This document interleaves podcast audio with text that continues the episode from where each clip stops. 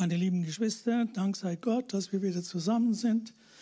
Ihr seht doch, ich bin wieder einigermaßen fit, habe hier eine Brille auf, die äh, eine professorische Brille ist, damit ich zumindest mal lesen kann.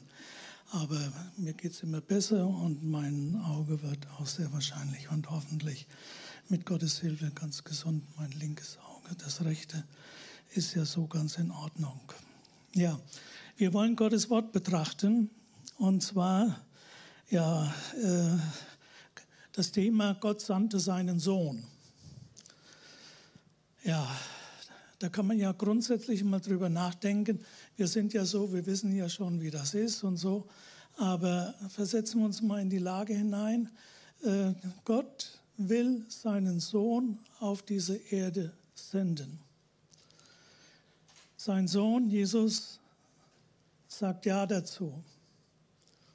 Er bekommt den Namen Jesus dann, als er geboren wird.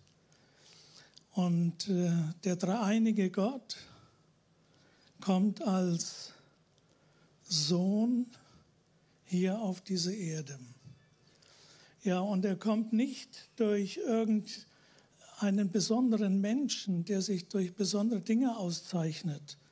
Gott musste einen suchen oder ja, Manche denken, er musste ein ganz besonderer Mann sein, dass man merkt, er ist der Sohn Gottes. Aber Gott hat wirklich noch viel tiefer gedacht. Er sollte wirklich Sohn einer Frau sein. Und ähm, er sollte ein Mensch sein und gleichzeitig Gott. Messias, der Messias sollte ein Sohn, ein Nachkomme des Königs David sein. Das steht oft im Alten Testament. Ein Nachkomme Davids wird einmal auf dem Thron sitzen. Ja, und dann dazu musste Gott einen Mann aus der Nachkommenschaft Davids finden, der für diesen Dienst bereit wäre. Es gab viele Nachkommen äh, von David. Er hatte viele Söhne und äh, überall liest man im Neuen, äh, Alten Testament da Namen von äh, Söhnen, die äh, Davids Söhne waren und Nachkommen Davids waren. So. Und da sollte jetzt einer gefunden werden und äh, gleichzeitig eine Frau, eine Jungfrau. Und äh, damit Jesus geboren wird als ein Mensch in dieser Welt. Gut, für uns ist das alles so mehr oder weniger selbstverständlich. Aber ich dachte, wir müssen da mal vielleicht mal ein bisschen drüber nachdenken, was das wirklich bedeutet. Und dann fand Gott den Mann in Josef, der ein Nachkomme Davids war. Und der Engel, der erschien, der Engel Gabriel, erschien der Maria, der Verlobten des Josef, und kündigte ihr das Vorhaben Gottes an, dass sie schwanger wird, und zwar durch Gott und einen Sohn haben wird, und der soll Jesus heißen. So, und das bedeutete für die Maria natürlich einen schweren Weg. Die war verlobt mit dem Josef und wenn damals im Alten Testament die verlobt waren, dann dauerte das eine lange Zeit, bis sie eigentlich dann zusammen lebten. Und äh, ja, und der, der, das war der schwere Weg. Sie sollte schwanger werden von einem, von, nicht von einem Mann, sondern schwanger werden von Gott. Stell dir mal vor, die hätte das irgendjemandem gesagt. Hat der Mensch gedacht? Na Maria, jetzt bist du wohl irgendwie durchgedreht. Was ist mit dir los? Und dann musste sie auch überlegen, ja, was sagt denn der Josef dazu? Der hätte ja jetzt allen Grund gehabt, sie zu verlassen. Ja, und das kann sie ja niemandem erzählen. Und da ist sie ganz allein mit Gott und vertraut Gott. Ja, und damit wurde Gott Mensch von Fleisch und Blut wie wir. Er verließ die schmerzhafte und Schmerz, er verließ die schmerzfreie Zone des Himmels und kam nicht nur auf die Erde, sondern auch in die armseligsten Verhältnisse. Der Sohn Gottes, würde man Palast vermuten oder irgendwie so etwas. Der Ruhm des Hauses Davids war verblasst. Maria und Josef waren arme Leute. Jesus wurde in einem Stall geboren, das wissen wir alles. Nach zwei Jahren, das war dann nicht mehr im Stall, sondern so etwa nach zwei Jahren, da wohnten sie in einem Haus in Bethlehem. Und äh, da bekamen sie Besuch von hohen Persönlichkeiten aus dem fernen Ausland, die das kleine Kind anbeteten, vor dem kleinen Kind niederfielen und in diesem Baby erkannten, das ist der große König, der kommen soll auf diese Erde. Und ich denke, die, die Maria und der Josef, die haben nur da gestanden und geguckt, was da los ist. Und dann ließen sie ihnen noch teure Geschenke da. Und damit konnte dann äh, Maria und Josef leben, denn kurz darauf in der Nacht bekam Josef im Traum den Auftrag von Gott, fliehe und zieh nach Ägypten, denn der König trachtet dem Kind nach dem Leben. Und der Josef, der, war, der hat das sofort gemacht. Der hat nicht lange überlegt, sondern der zog los nach Ägypten. Ja, es war die von Gott bestimmte Zeit. Im Alten Testament lesen wir von vielen Prophezeiungen, von der Geburt des Messias. Er werde von einer Jungfrau in Bethlehem geboren werden. Das war keine junge Frau, das war eine Jungfrau. Ich weiß gar nicht, manchmal ist das so, dass das kaum jemand glaubt. Auch leider von den Theologen glaubt das kaum jemand. Und da steht in manchen Bibelstellen auch so, ah ja, das könnte auch heißen im Alten Testament, Jesus ist geboren von einer jungen Frau.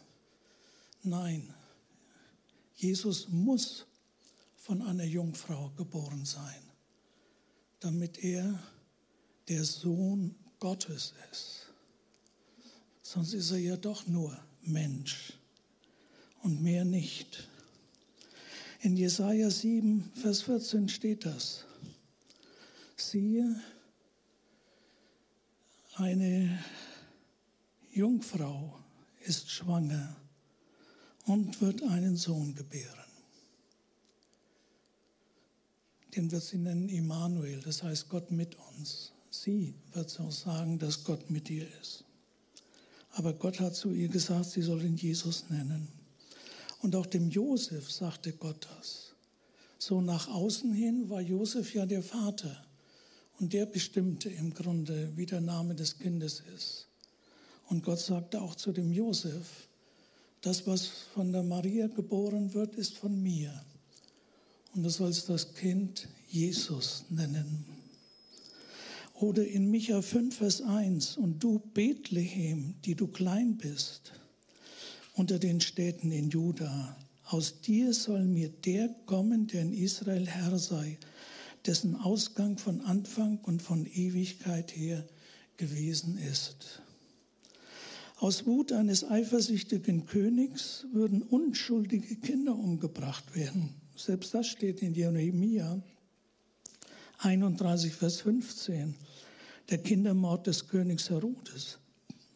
So spricht der Herr. Man hört Klagegeschrei und bitteres Weinen in Rama. Rahel weint über ihre Kinder und will sich nicht trösten lassen, denn es ist aus mit ihnen. Das muss man jetzt verstehen von der Geschichte her. Die Rahel war ja die eine Frau von dem Jakob und die Rahel ist bei der äh, Geburt des zweiten Sohnes gestorben. Und Jakob hat sie begraben bei Rama. Und das Grab Rahels, das gibt es heute noch. Wenn man also von Jerusalem nach Bethlehem fährt, dann fährt man da vorbei an dem Grab Rahels. Und das ist eben Ramam, so, so nannte sich der Ort. Und man hört also in Bethlehem und in der Umgebung dieses Klagegeschrei und das bittere Weinen. Rahel weint über ihre Kinder. Ja, das ist, äh, die, die Rahel war ja längst tot, aber das waren die Frauen dort. Und die haben immer wieder ja, auf die Rahel praktisch geguckt, wenn sie da vorbeigegangen sind oder nach Jerusalem, sind sie an dem Grab von der Rahel vorbeigegangen. Ja, der, selbst der Glaubensvater Jakob weissagte von dem Messias. Da steht in 1. Mose 49. Es wird das Zepter von Juda nicht weichen, noch der Stab des Herrschers von seinen Füßen bis dass der Held komme und ihm werden die Völker anhängen. Das sagte schon der Jakob über Jesus, der einmal kommen wird. Er wird nicht nur König über Israel sein, sondern Jesus kommt wieder und er wird dann der Herrscher der ganzen Welt sein. Das hat der Jakob schon gesehen. Und Jakob, das war so etwa 1000 Jahre vor Christi Geburt. Und hat das ausgesprochen. Und das steht eben in der Bibel, das, was er gesagt hat. Und Mose sprach auch von ihm und der, viele Propheten haben Einzelheiten seines Lebens, Dienstes und Sterbens vorhergesagt. Wenn man einen Psalm sich anschaut, dann sieht man in diesem Psalm, da, da ist fast die Kreuzigung beschrieben heißt es, mein, meine Kleider haben sie unter sich geteilt. Sie haben mir meine Knochen zerbrochen. Sie haben mir meine Knochen aus den Gelenken gezogen, als er dort am Kreuz hing. Das steht alles schon so in einem Psalm. Sehr genau ist das beschrieben. Und jetzt Punkt 4. Jesus war wahrhaftig der Sohn Gottes. Jetzt sag mal, glaubst du das wirklich? Ich denke ja, wir sind eine Gemeinde von Gläubigen, dass wir das wirklich glauben. Jesus ist geboren von der Jungfrau Maria. Das ist nicht nur äh, religiöses Gut der, des Christentums oder Fundament des Christentums oder weiß ich, was man sagen will, sondern ist das ist das wirklich Realität? Jesus muss von einer Jungfrau geboren sein. Die Hoffnung auf den Retter wurde schon ganz am Anfang beim Sündenfall ausgesprochen. Das ist ja sehr interessant. Die Schlange als Verkörperung Satans brachte Eva dazu, Gottes Gebot zu übertreten. Ja, sie sollten ja im Paradies nicht von einem Baum essen, hat ihnen Gott verboten. Hat ihnen gesagt, ihr könnt alle Bäume, von allen Bäumen essen, aber von dem Baum in der Mitte des Gartens esst nicht. Wenn ihr davon esst, werdet ihr sterben müssen. Und das wusste sowohl die Eva als auch der, der ähm, bitte, der ja, natürlich. Äh, so, Eva und Adam wussten das. Und Eva, sie war die, die da verführt wurde. Ja, und die Schlange brachte Eva dazu, davon zu essen. Und zwar mit dem Argument, äh, ja, also Gott ist ein Lügner das, was er da sagt, stimmt nicht. Ihr werdet mitnichten des Todes sterben, so heißt das in der Bibel. Also ihr werdet nicht sterben, sondern Gott will verhindern, dass ihr werdet wie Gott. Das hat Satan der Eva gesagt. Hättest du das auch geglaubt? Nein, nein, natürlich nicht. Aber das war ja sehr verführerisch. Und Eva, heißt es dann noch, die guckte sich den Baum an. Sie sah, dass er schöne Früchte hatte. Und sie sah, dass davon gut zu essen ist. Und dann nahm sie und aß und gab dem Adam auch. Und der aß auch.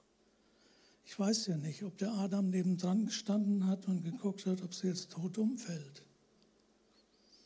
Die, starb, die fiel aber nicht tot um und dann aß er auch. Also das steht nicht so in der Bibel, das denke ich mir vielleicht. Das ist schrecklich. Und dann sagt Gott zur Schlange, und zwar stellvertretend äh, eigentlich dem Satan, ich will Feindschaft setzen zwischen dir und der Frau und zwischen deinem Nachkommen und ihrem Nachkommen. Der soll dir den Kopf zertreten, aber du wirst ihn in die Ferse beißen. Ich will Feindschaft setzen zwischen dir und der Frau. Ja, der Nachkomme der Frau ergibt sich doch sofort eine Frage. Ja, wer ist denn der Nachkomme der Frau? Gut, ah ja, wir Bibelkenner sagen, naja, das ist Jesus. Aber so einfach war das gar nicht. In der Bibel werden die Nachkommen immer als die Kinder des Mannes genannt. Wenn du da weiterliest, da im äh, ersten, äh, ersten Mose, dann heißt es, da kommt ja dann das Kapitel 5 und da kommt das, kommen die Geschlechtsregister, die man ja gewöhnlich als Bibelleser immer überliest. Und weil die völlig uninteressant sind, unserer Meinung nach, weil da nur Namen drin vorkommen. Das habe ich ein bisschen durcheinander. Einen Moment. So, ja, was steht denn da? Da steht, ich schlage mal gerade auf, nur Geschlechts Geschlechtsregister von Adam bis Noah. Dies ist das Buch von Adams Geschlecht. Als Gott den Menschen schuf, machte er ihn nach dem Bilde Gottes. So, Adam war 130 Jahre alt und zeugte einen Sohn, ihm gleich und nach seinem Bilde, und den nannte er Seth. Und lebte danach und dann. Seth war 105 Jahre alt und zeigte Enosch. Enosch war 90 Jahre alt und zeugte Kenan. Kenan war 70 Jahre alt und zeugte Mahalael. Also die, immer die Väter, die haben Nachkommen. Die Frauen haben keine Nachkommen. Das steht in der Bibel nicht. Da werden immer nur die Männer genannt. Auch selbst bei David heißt es von David. Weißt du, wie seine Mutter hieß? Nee. Aber wie sein Vater hieß? Ein Sohn Isais. David war ein Sohn Isais. Das steht in Ruth 4, Vers 22. Boas zeugte Obed. Obed zeugte Isai. Isai zeugte David. Also es geht immer mit den Männern. Und hier heißt es jetzt von der Frau, sie wird einen Nachkommen haben. Deswegen, Geschwister, Freunde, das ist so bedeutend. Der Nachkomme der Frau. Die Frau war die, die zur Sünde verleitet hat. Und eine Frau wird es sein, die den Retter zur Welt bringt. Deswegen war das eine Frau. Deswegen sagt, steht das in der Bibel, geboren von einer Frau. Als aber die Zeit erfüllt war, sandte Gott seinen Sohn, geboren von einer Frau. Damit diese grundsätzliche Sünde, die in der Welt war, damit die überwunden wird. Und dafür musste eine Frau, und zwar eine Jungfrau, musste die Mutter Jesu sein. Ja, Jesus wurde mit dem Einverständnis der Maria durch Gott in ihr gezeugt. Also war ihr Nachkomme Jesus und damit war er der Sohn Gottes. Er war natürlich auch der Sohn der Maria, aber er war Sohn Gottes durch Zeugung durch Gott. Glaubst du das? Ich hoffe, wir, wir fassen das und wir glauben das. Das ist nicht nur so Religion, naja, Jesus ist Gottes Sohn. Jesus ist Gottes Sohn, ah ja, wegen seiner Reden, wegen seiner Wunder, wegen alledem, was er, auf, was, was er getan hat. Er hat Tote auferweckt. Er ist selbst auferstanden. Ah ja, da ist er halt der Sohn Gottes für die vielen Wunder, die durch ihn geschehen sind. Nein, nein, nein. Jesus ist der Sohn Gottes, gezeugt durch Gott in der Maria. Ja, das war selbst für, für die Jünger, war das manchmal schwer zu glauben. Selbst im Johannesevangelium, wenn man da lesen, Vers 14, da steht, dass, sie, dass, dass, dass die Jünger fragten, ja, du sagst immer, Jesus, du sagst, du gehst zu deinem Vater. Ja, zeig uns den Vater. Wer ist dein Vater? Fragen die Jünger. Und Jesus sagt, jetzt so lange bin ich bei euch und ihr wisst das immer noch nicht. Und dann sagt er ihnen, dass er der Sohn Gottes ist und dass Gott sein Vater ist.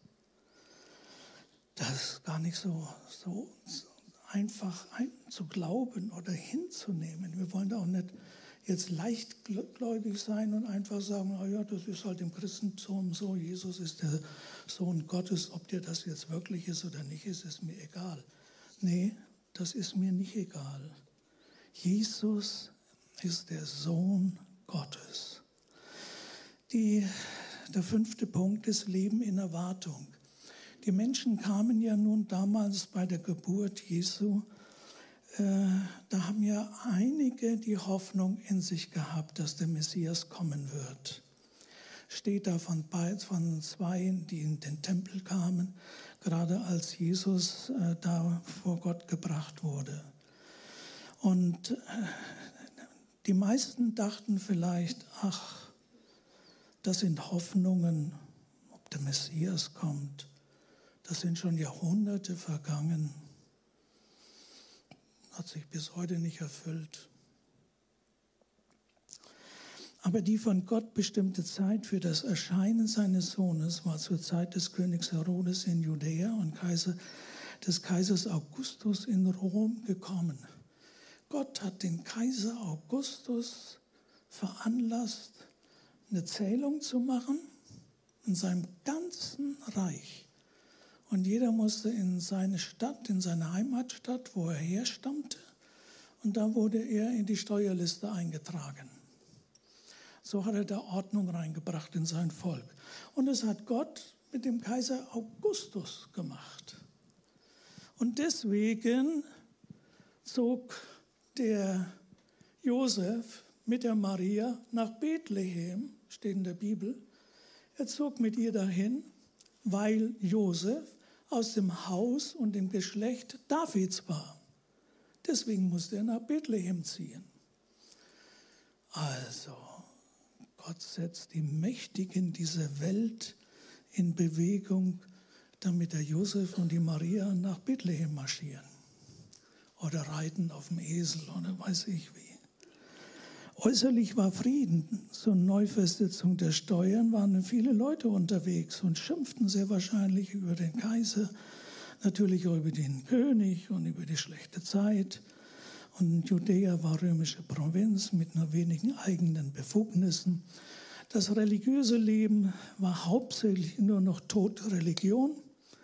Die Geistlichen waren in zwei Lager gespalten, die Pharisäer und die Sadduzäer, die nach strengen Regeln lebten, aber ihnen fehlte Bezug zum Volk und den Nöten der Menschen. Das ist ja wohl heute noch so, dass die Leute so über die Pharisäer denken.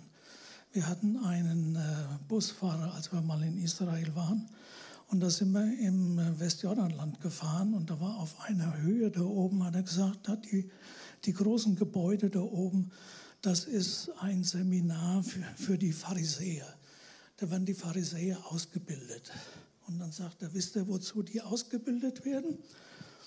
Die werden doch dazu ausgebildet, wie man das Gesetz Gottes umgehen kann. sagte der Busfahrer. Der hatte wohl keine große Meinung von den Pharisäern. Ja, das war wohl auch, auch damals so. Bei uns heute ist äh, demgegenüber eine sehr schlechte Zeit. Einige hundert Kilometer von uns entfernt ist Krieg in der Ukraine, das Deutschland mit vielen Milliarden unterstützt und die Angst besteht, dass der Krieg auch uns erreichen könnte. Das wissen wir ja.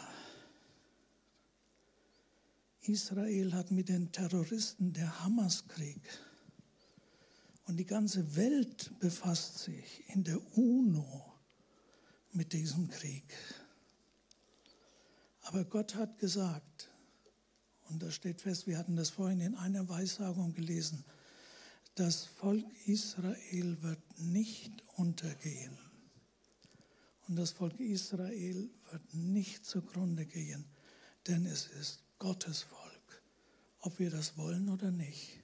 Viele wollen das nicht, dass ausgerechnet die Juden, dass die Gottes Volk sind dass die meinen, sie sind das auserwählte Volk. Nee, das meinen die nicht, sondern das sind sie.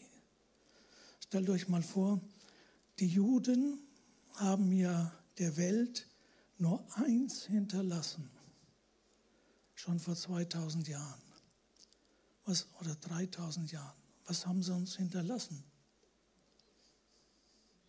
Ein Buch. Ein Buch. Das ist alles, was die Juden praktisch hinterlassen haben. Und das wird in aller Welt gelesen.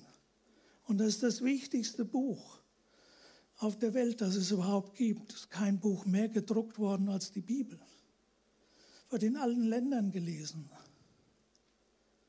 Das ist das, was von dem Volk Israel der Welt gegeben wurde. Und das alles, was da drin steht, über den kommenden König, da könnten die Welt und die Gegner Israels sich drehen und wenden, wie sie wollen.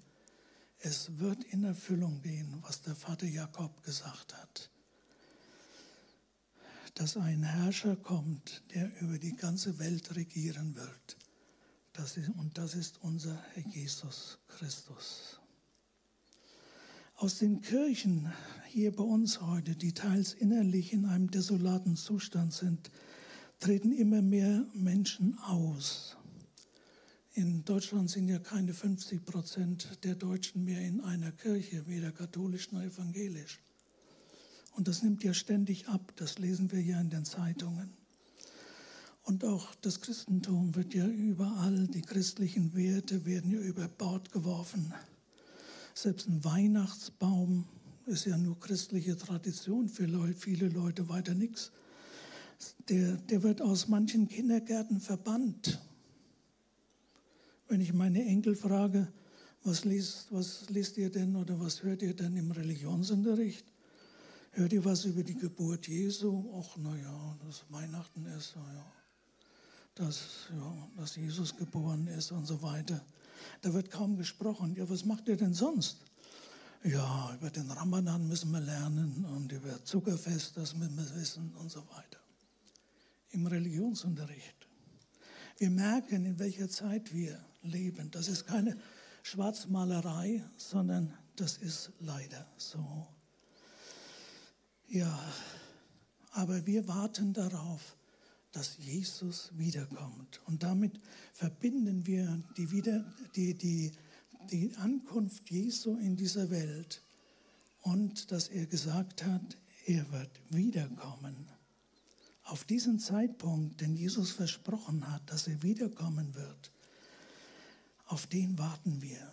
Und er hat da vielfach gesagt, im Matthäus, Lukas, Markus Evangelium steht das, wenn ihr von Kriegen hört, Kriegsgeschrei. Und dann heißt es Matthäus 24, alle Völker der Erde werden jammern und klagen.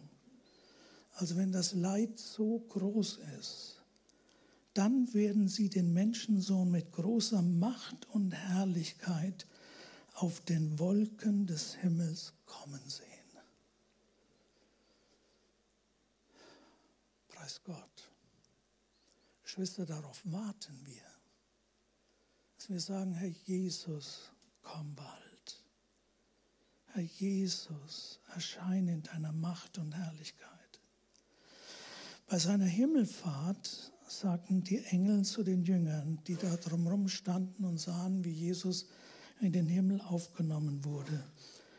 Da waren zwei Engel und die sagten dann, wie ihr ihn habt zum Himmel aufgenommen sehen, so wird er wiederkommen. Dann wird in Erfüllung gehen, was von ihm prophezeit ist. Also gerechte Gott und ein ewiger Friedefürst wird er erscheinen dann wird seine Macht und Herrlichkeit sichtbar werden. Er wird Gericht halten, damit wird Endabrechnung für alle Menschen und auch Belohnung für die Glaubenden sein. So ist die Wiederkunft Jesu vielfach im Neuen Testament prophezeit. Jesus selbst hat davon gesprochen, aber es sind mittlerweile 2000 Jahre vergangen. Und wir denken vielleicht auch, ja, wird das in Erfüllung gehen? Oh, haben wir schon so lange gewartet, dass wirklich in Erfüllung ging. Zwischen Jakob und der Geburt Jesu in Bethlehem, als Jakob das geweissagt hat, da waren etwa 1000, 1200 Jahre dazwischen, bis das in Erfüllung ging. Ja, bei uns sind es jetzt schon 2000, die vergangen sind. Wird das wirklich eintreffen? Wenn es damals eingetroffen ist, dass Jesus kam, dann wird auch das Zukünftige geschehen. Gottes Zusagen sind wahr und gewiss. Ja, und der letzte Punkt, Jesus ist der Retter auch für uns. Wir feiern die Geburt Jesu, denn sein Kommen hat Auswirkungen auch für uns. Wer ihn heute sucht, der wird seine Hilfe erfahren. Wenn du Probleme hast, habe neulich mit jemandem gesprochen, der Probleme hat, gerichtlich und wegen Grundstück und so weiter. Und äh, mit dem habe ich schon vor einem Vierteljahr mal gesprochen. Habe ihm gesagt, fang doch mal an zu beten. Natürlich gehst du zum Rechtsanwalt. Natürlich machst du das, was du tun kannst, aber bete doch. Und dann habe ich ihn gefragt jetzt neulich mal. Und hast du gebetet? sagte mir ehrlicherweise nein. Kein einziges Mal. Dann denke ich, Geschwister, das rauscht so an uns vorbei.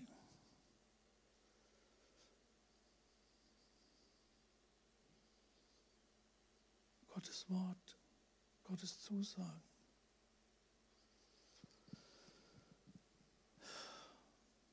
Herr Jesus, Wann wollen wir das wirklich fassen und glauben? Wenn du alleine bist, geh auf deine Knie und bete für deine Not. Bete für deine Hilfe, um Hilfe. Jesus ist der Retter. Wir singen das ja im Weihnachtslied. Christ, der Retter, ist da. Ja, dann lass ihn doch dich retten. Wir müssen alle gerettet werden. Wir sind verloren ohne ihn. Und auch in Nöten, die wir drin sind. Wir sind, ja, wir brauchen ihn, unseren Herrn. Und er tut Wunder. Er tut Wunder. Ich habe euch das ja einmal erzählt, da, wo ich eine Dummheit gemacht habe, da mit äh, Strom und Gas und so weiter. Ja, die haben mir, habe ich dann verweigert und äh, das zu bezahlen und so weiter und Brief geschrieben, Briefe geschrieben, Briefe zurückbekommen. Drohbriefe, Rechtsanwalt werden sie einschalten und weiß ich was alles. Aber ich habe immer wieder gebetet, Herr, du kannst mir helfen aus der Sache raus. Ich will da raus. Es war mein Fehler, vergib mir. Ja, und Gott hat mich da rausgeholt. Dann kam, irgendwann kam ein Brief, also wir haben die Verträge mit ihnen gelöst. Gott kann machen. Geschwister, ich möchte euch das so eindrücklich sagen. Gott kann Dinge tun. Ist mir jetzt die Woche passiert. Da saß ich und habe gewartet auf Mario. Und äh, bei der Fußpflege, und da saß mir eine Frau gegenüber. Und da hatte ich den Eindruck, frag sie doch in Bad Kreuznach, wo sie wohnt.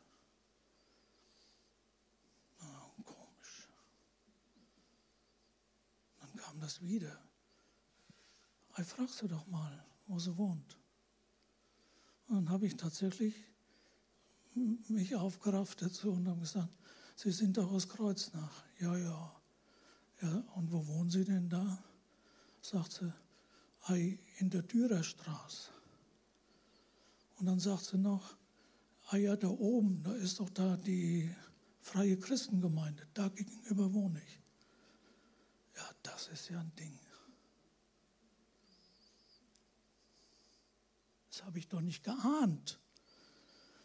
Dann haben wir so ein bisschen gesprochen und habe sie eingeladen, doch direkt gegenüber, die sieht alles, was hier los ist. Hat sie mir dann gesagt, ja, bei euch ist ja immer viel los und da sind viele Kinder und, und ihr feiert ja auch viel und ich sehe die Leute da mit, mit Kuchen und Torten da reingehen und was er mir alles erzählt hat.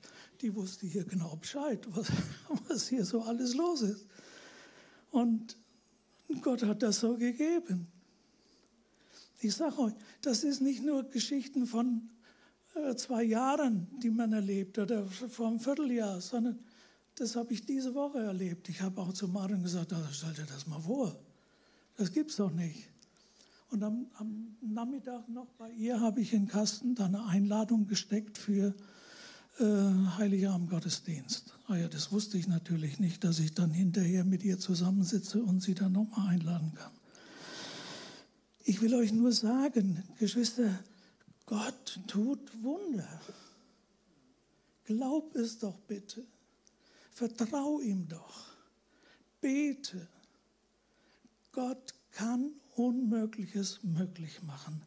Er ist ein Retter. Er rettet, wenn wir Fehler gemacht haben. Er rettet, ja, wenn wir etwas falsch gemacht haben. Er rettet auch in Situationen, wo wir nicht mehr weiter wissen. Gott hat Wege in der Wüste, haben wir manchmal im Chorus gesungen. Gott hat Wege auch im Meer. Er ist der gewaltige Herr. Geschwister, und Gott hat so eine Rettungsaktion vom Himmel her gemacht mit der Maria und mit dem Josef und dann noch die äh, Leute aus, äh, die, die da vom fernen Osten kamen und dann noch Geschenke brachten und und dass extra da der äh, Josef da nach Bethlehem musste wegen dem Gebot von Kaiser Augustus. Was Gott alles da in Bewegung gesetzt hat, damit Jesus in Bethlehem geboren wird und die Engel singen, der Retter ist da. Halleluja. Geschwister, das ist gewaltig. Deswegen, das hat er alles für uns getan. Hat er nicht getan, um uns zu zeigen, wie groß er ist. Nein, ich habe den Retter euch gesagt, den Heiland, Ruf ihn doch an, bete zu ihm. Nimm Verbindung mit ihm auf. Er ist solch ein wunderbarer Gott. Wollen wir aufstehen und wollen wir noch beten? Herr Jesus, wir danken dir für dein Wort. Auch wie ich das in Schwachheit so gesagt habe, alles. Und im Grunde Dinge, die wir ja im Grunde alle schon kennen, die wir mit dem Verstand vielleicht wissen. Aber geht es auch in uns hinein? Und Herr Jesus, darum bitte ich dich hier für meine Geschwister. Herr, wer das noch nicht kennt, dass er anfängt, dich zu suchen, dass er anfängt zu beten, dass er anfängt, dich anzurufen. Du bist ein Helfer, du bist ein wunderbarer Gott. Herr, dass wir dich doch so erfahren als den wunderbaren Herrn. Wir preisen dich. Herr Jesus, ich bete dich dafür an. Und ich bitte für alle meine Geschwister, Herr, dass du da etwas Neues beginnst. Durch deinen Geist, durch dein Wort. Lass es in uns sein, dass wir es wirklich glauben und fassen. Herr, wir danken dir dafür. Amen.